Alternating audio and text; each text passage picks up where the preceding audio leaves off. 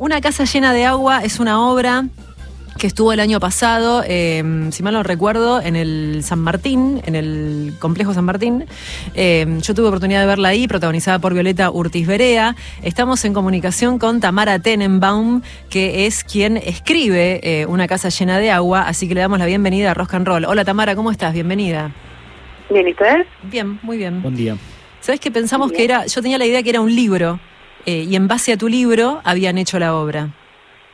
No, o No. sea, hay un cuento en un libro mío que empieza muy parecido, que tiene como también de protagonista una niñera, pero después va por otro lado completamente. O sea, empieza muy parecido, pero pero después es muy distinto. Y la, la obra, es, o sea, la, la escribí a partir de eso, pero pero no es una adaptación. Pero, manera. claro, está concebida como una obra de teatro y es la primera vez que escribís una obra de teatro.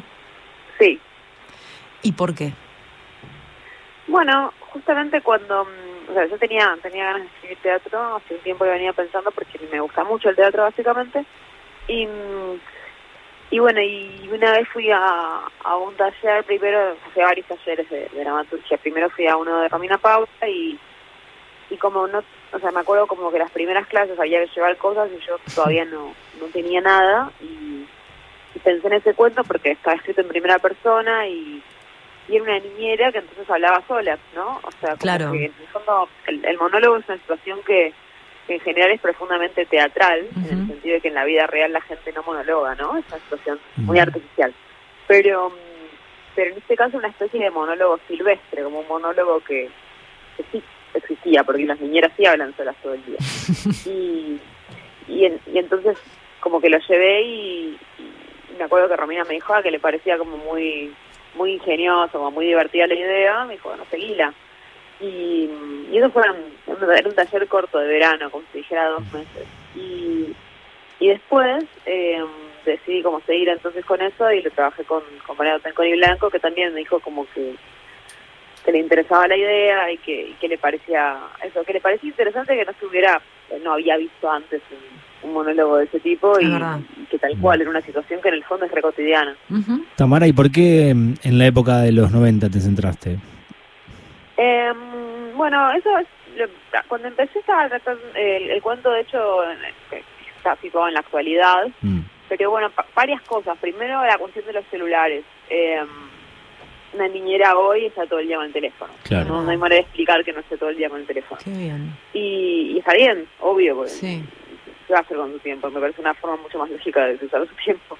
Pero pero bueno, teatralmente eso no te sirve para nada. Y mm, me parece que, que eso eso ya te cambia mucho. Y después también una cuestión en relación con, con los temas que toca la obra, que, que tienen que ver con, con la sexualidad y el género. Y que me interesaba que, que en la obra esos temas estuvieran actuados y, y, y pensados, pero pero no necesariamente explicitados. Y una chica como Milena, la protagonista de la obra, que es una chica muy despierta, eh, que le gusta estudiar, es canchera, es inteligente, está todo el día, de hecho, milita en la universidad.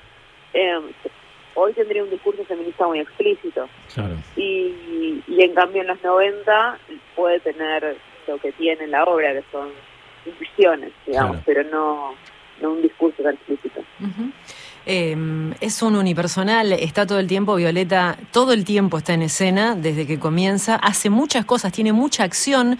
Esto tal vez le compete más a Andrea Garrote, que es la directora, pero digo, esa decisión de que ella esté eh, en, en- en esta situación, ¿no? Interactuando con. No quiero spoilear, no quiero. pero, pero, pero está sola todo el tiempo y hace un montón de cosas. A mí me sorprendió mucho, porque además es otro registro de Violeta.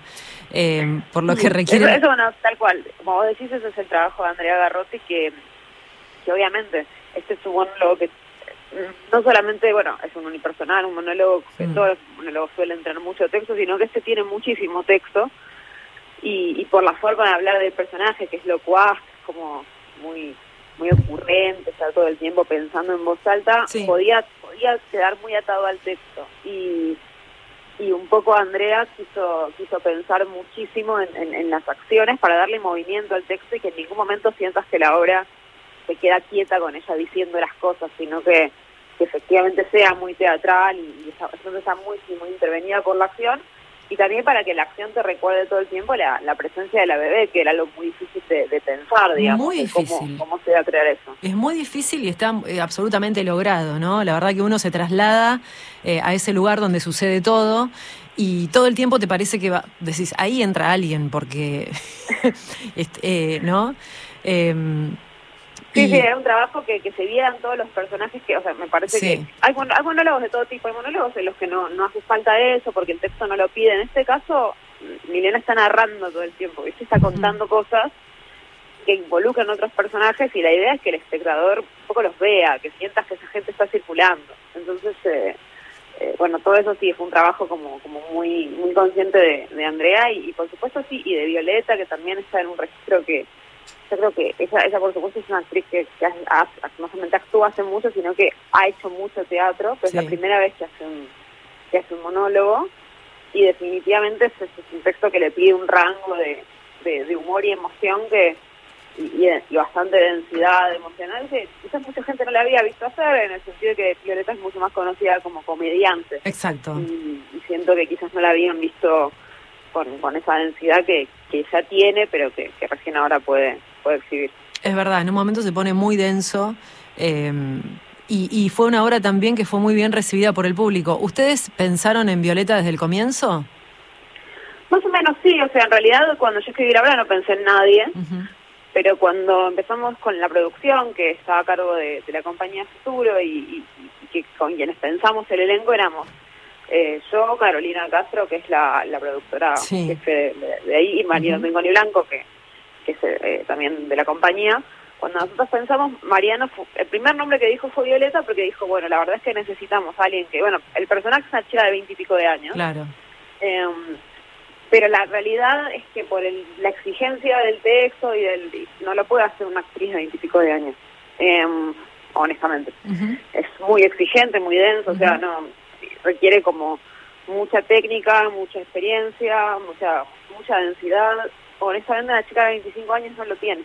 Entonces necesitábamos a alguien que fuera un poco más grande y tuviera esa experiencia, esa densidad, eh, pero eh, pudiera parecer más chica. En ese sentido, eh, Violeta era como, mira, la única que se me ocurre es Violeta, que parece recontra chica, ¿no? Hasta a los 15 minutos se cree que tiene 25, y, y, pero a la vez es una actriz de teatro, me dijo, aparte ellos ya habían trabajado con Violeta y Carolina me decía, ah, Violeta es una actriz de teatro, o sea, vos la ves todas las funciones y todas las funciones va a ser lo mismo, sabe dónde está la marca, nunca ha visto una, una persona que tiene, tiene oficio, así que fue la primera persona en la que pensamos por, por este combo de, de cierta cosa muy juvenil que tiene ella, pero a la vez como con la, la, densidad y la experiencia de una actriz que tiene.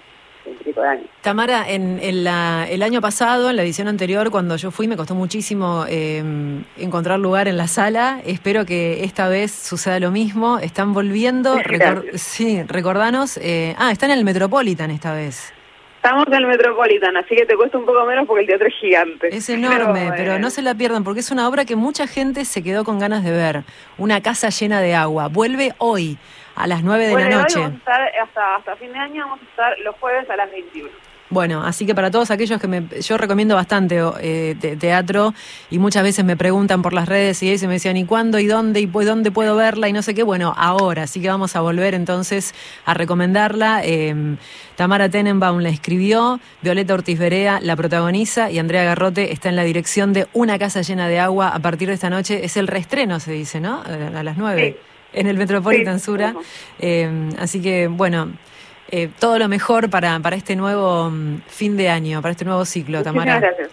Un beso enorme. Adiós. Chao, chao. Un beso grande. Era Tamara Tenenbaum, ya saben, ¿eh? si tienen que hacer un plan para esta noche, es ese, a las 9, ahí en calle Corrientes, al 1300.